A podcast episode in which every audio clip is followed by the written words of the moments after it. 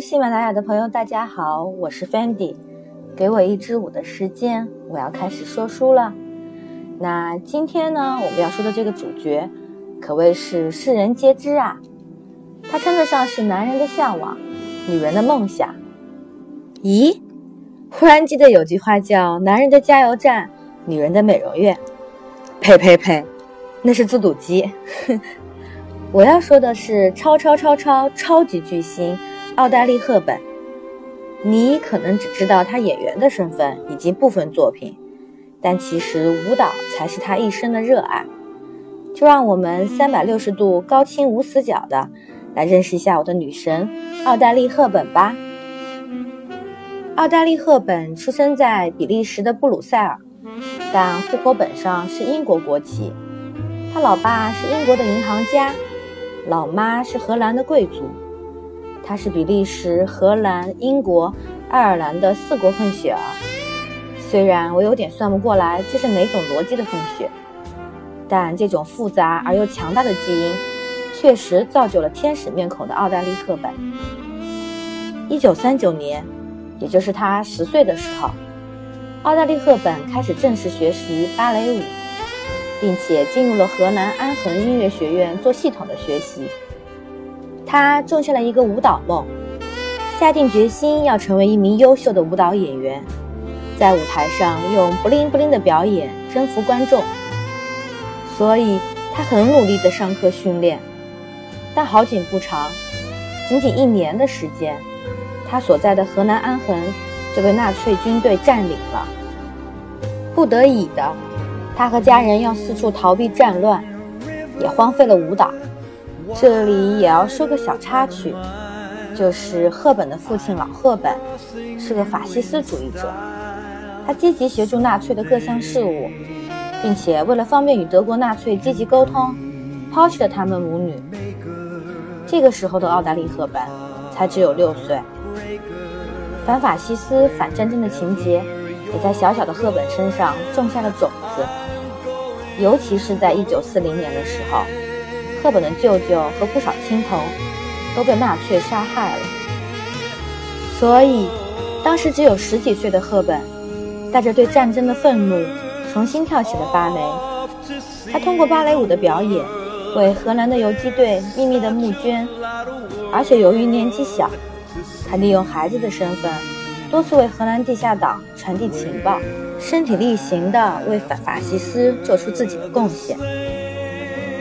到了赫本十六岁的时候，他还去了一家荷兰的医院当护士。这家医院收治了大量盟军的伤员。一位名叫托伦斯杨的士兵，在赫本的帮助下，最终康复了。战争结束之后，这名士兵成了一位著名的导演。他导演的《盲女惊魂记》，就是请的奥黛丽·赫本做女一号，成就了一段奇妙的缘分。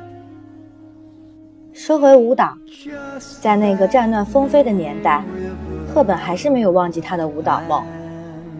二战结束后的一九四八年，她进入了英国伦敦的玛丽兰伯特芭蕾舞学校学习，但是两年之后，她就被劝退了。首先是因为当时赫本已经十九岁了，学习年纪偏大，而且她一米七的身高，很难找到舞伴帮她做托举的动作。其次是因为在二战的时候，小赫本还处在长身体的发育阶段，但是却吃不到什么好东西，导致严重的营养不良。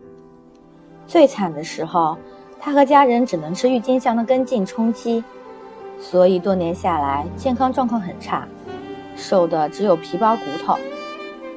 学校的劝退让赫本心灰意冷，他仿佛听到梦想快要破碎的声音。但是，上帝为你关上一扇门，一定会为你打开一扇窗。一个偶然的机会，他参加了《罗马假日》的剧组的演员试镜。从这以后，奥黛丽·赫本开始了开挂的人生。《罗马假日》是世界上第一部偶像派电影，赫本给了全世界观众全新的视听享受，就像《流星花园》里面的 F 四。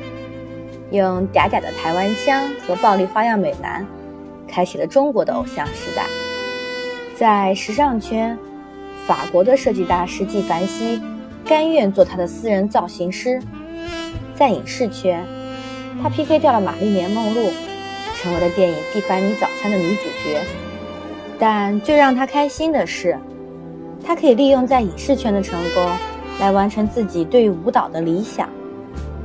他曾在电影《双书宴》中演绎了绝美芭蕾舞，也在歌舞剧《田吉尔》中肆意挥洒了一段经典爵士舞。在舞蹈中的赫本显得是那么的享受和轻松。虽然客观上来说，他的舞蹈技巧并不是出类拔萃的，但是谁又在乎呢？她可是优雅女神奥黛丽·赫本啊！在赫本功成名就之后，她投身于慈善事业，是联合国儿童基金会的亲善大使，为第三世界妇女和儿童争取权益。二零零二年，联合国儿童基金会。在纽约总部为一尊七英尺高的雕像揭幕，雕像的名字就叫“奥黛丽精神”。而迪士尼的经典动画片《睡美人》就是以他的形象作为原型而刻画出来的。可以说，奥黛丽·赫本把小爱留给了舞蹈，把大爱留给了世界。所谓“天使坠入凡间”，我想这就是形容她最贴切的一句话吧。感谢收听本期的 Fendi 侃舞蹈，咱们下期见。